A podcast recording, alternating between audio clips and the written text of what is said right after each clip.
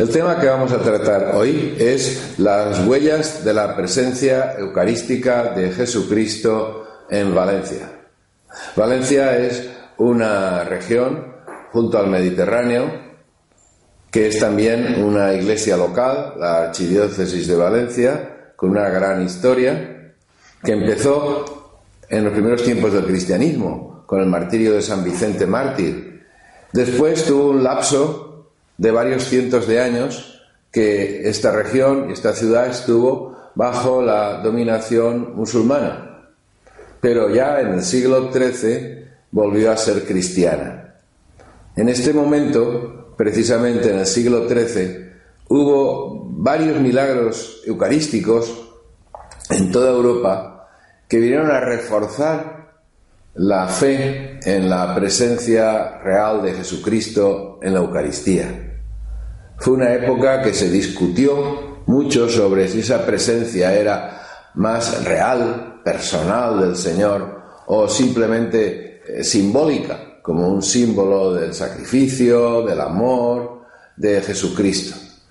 La fe de la Iglesia, lo sabemos, se definió, luego posteriormente con más fuerza en el Concilio de Trento, que Jesucristo está realmente presente en la Eucaristía, a la manera del sacramento, naturalmente, no con una presencia física palpable o visible. Por eso está presente en todos los altares y en todos los sagrarios del mundo. Y en Valencia hemos tenido varias huellas y tenemos de la realidad de esa presencia. Ya en los primeros tiempos, en ese siglo XIII, en que el reino que se llamaba de Balansilla pasó a ser el reino cristiano de Valencia, hubo un milagro muy importante en un pueblo al sur de Valencia que se llama Luchente, Yuchent también se llama, el rey Jaime el Conquistador, que fue el que fundó el reino cristiano de Valencia, tuvo una batalla contra un castillo donde había unos musulmanes resistentes todavía. Y como era domingo, no se había pensado en luchar ese día y se celebraba una misa de campaña al aire libre con los soldados allí. Y en esto los del castillo hicieron una salida que se llama por sorpresa, aprovechando que los cristianos estaban ahí reunidos rezando, y atacaron. Los cristianos tuvieron que dejar la celebración, coger las armas y consiguieron reprimir ese ataque y hacer que los atacantes se volvieran a encerrar en el castillo.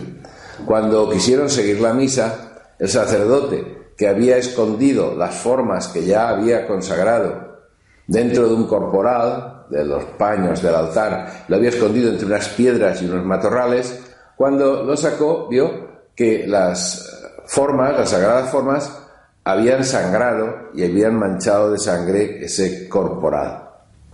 Vieron eso un signo del Señor que sufría precisamente con los suyos en esa batalla, las heridas, los muertos y al mismo tiempo una declaración de su presencia. Esos corporales, con esas formas, no sabían a dónde llevarlos, a guardarlos. Y entonces pensaron en ponerlos a lomos, en un cofre, a lomos de una mula, y la soltaron para que fuera donde ella quisiera. Cogió la carretera de Zaragoza y al llegar a Daroca, un pueblo que está más allá de Teruel, ya más cerca de Zaragoza, más lejos de Valencia, la mula murió allí. Pensaron que Dios quería que esos corporales estuvieran en esa población. Y ahí se conservan todavía, en la iglesia colegiata de Daroca, y se pueden ver en un ostensorio que tienen, un relicario, las formas ahí pegadas y las manchas de sangre ya seca, claro, a lo largo de los tiempos, de ese milagro.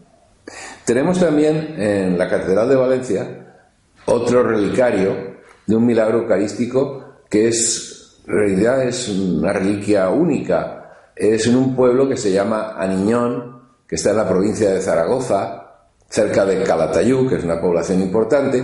Allí había una iglesia eh, de madera de la Reconquista, una iglesia muy rústica, y un día se pegó fuego la iglesia toda. Ardió completamente, pero dentro de lo que era carbonizado el sagrario, encontraron que había una hijuela, una especie de sobre de tela, donde se guardaban las formas consagradas.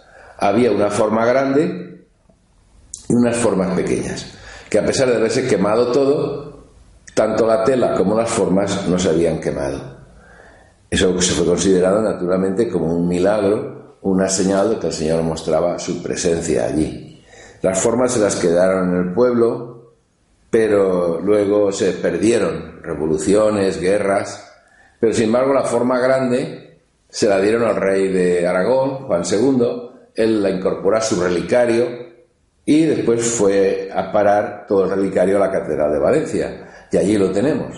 Ciertamente, mm, cuando abrimos ese sobre, esa tela, vemos dentro las especies, es decir, los restos de esa forma del siglo XIV conservados allí, que no es ya una presencia adorable del Señor, porque ha dejado de ser un alimento, se ha convertido en un resto, pues naturalmente seco, de, pero de cientos de años, pensemos que tiene unos 700 años esa forma, y se ha conservado también, lo cual es una cosa bastante importante como se ha podido conservar tanto tiempo. Vemos hay una señal del Señor. En una ocasión volvimos a Niñón llevando ese relicario, y fuimos recibidos por el obispo de Tarazona, por todo el pueblo, y hay una hermandad entre ese pueblo y la Catedral de Valencia.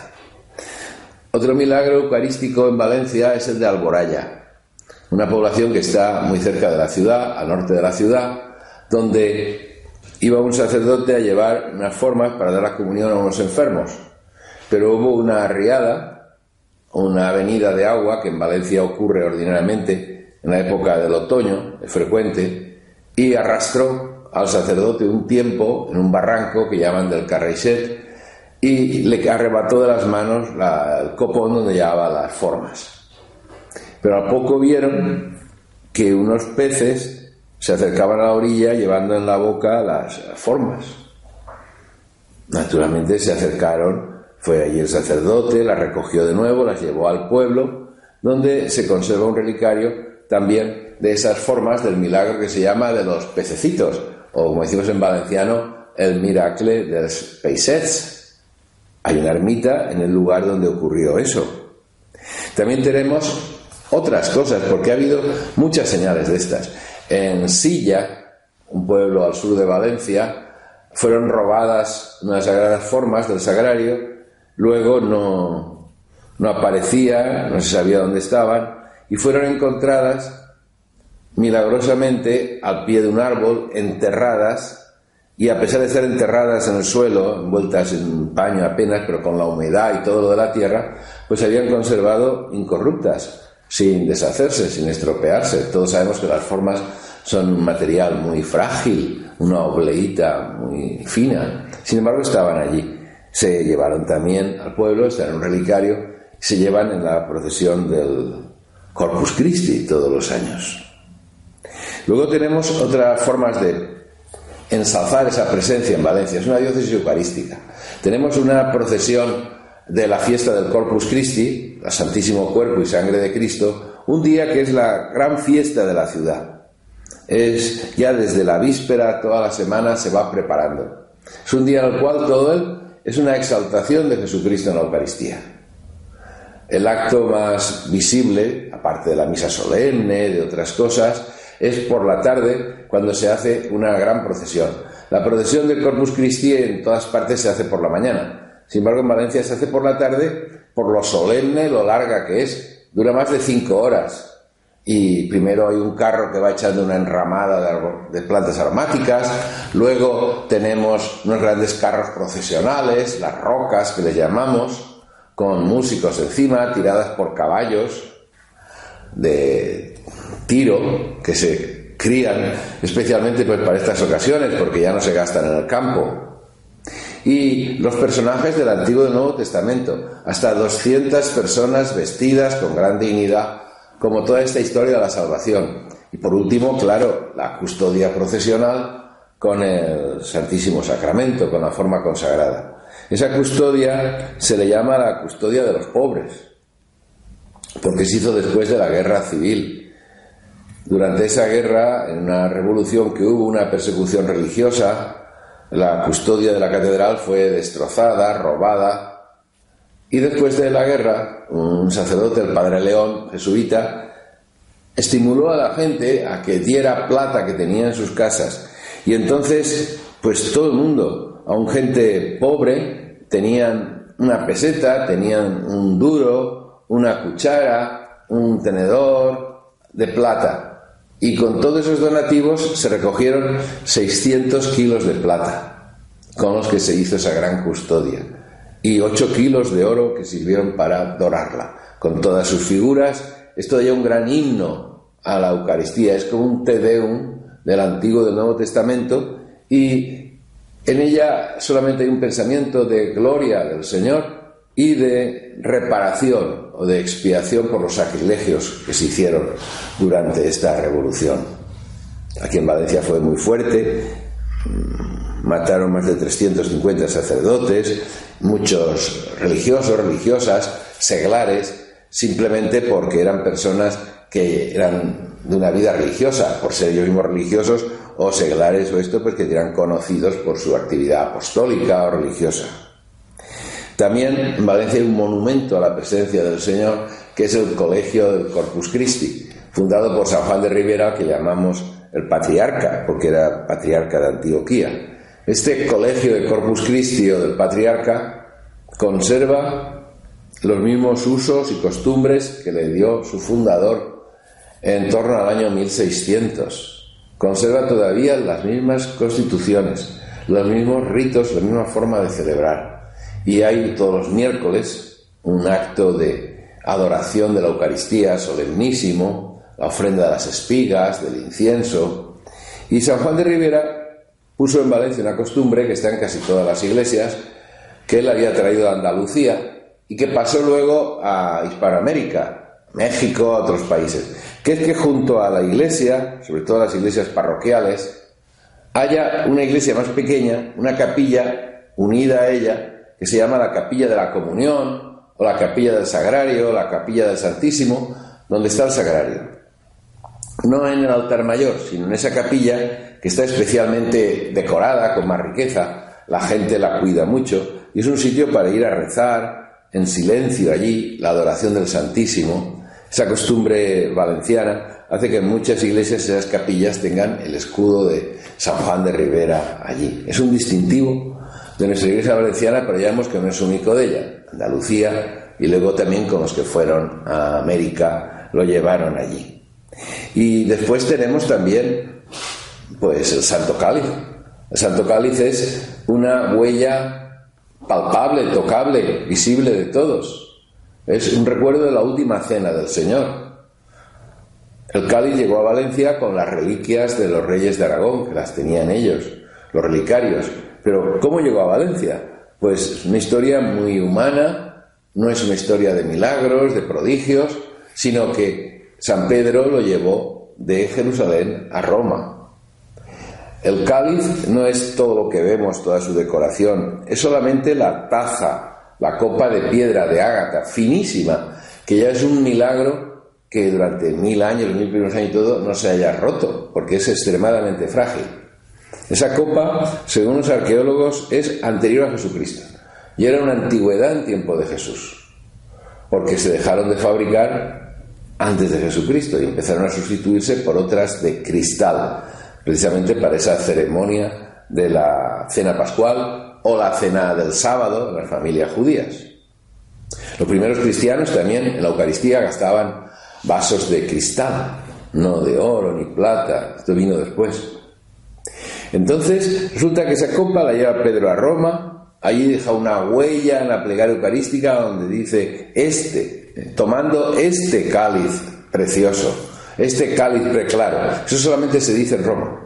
Ningún otro sitio, lo cual muestra que aquellos primeros tiempos tenían una conciencia de que no era un cáliz cualquiera, era ese precisamente el de Jesucristo.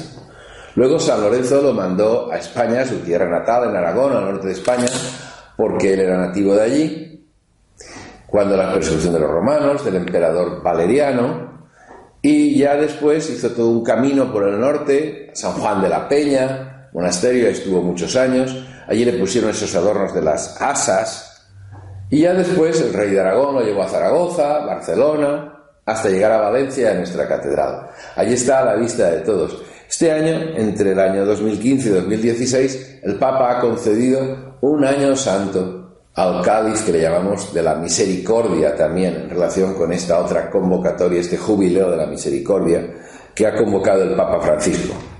Y estamos teniendo peregrinaciones, grupos de personas, más todavía que las que ya están viniendo todos los años, para ver ese cáliz que nos recuerda que la última cena fue un hecho real, de nuestro mundo, auténtico, histórico, no un cuento, una leyenda, una historia más o menos bonita, sino que es tan real como ese vaso de piedra. Yo lo he tenido en mis manos cuando han venido los papas, San Juan Pablo II, Benedicto XVI, los dos aceptaron celebrar la misa cuando estuvieron en Valencia con ese cáliz, no con una copia, sino con el cáliz auténtico, consagraron, comulgaron con él.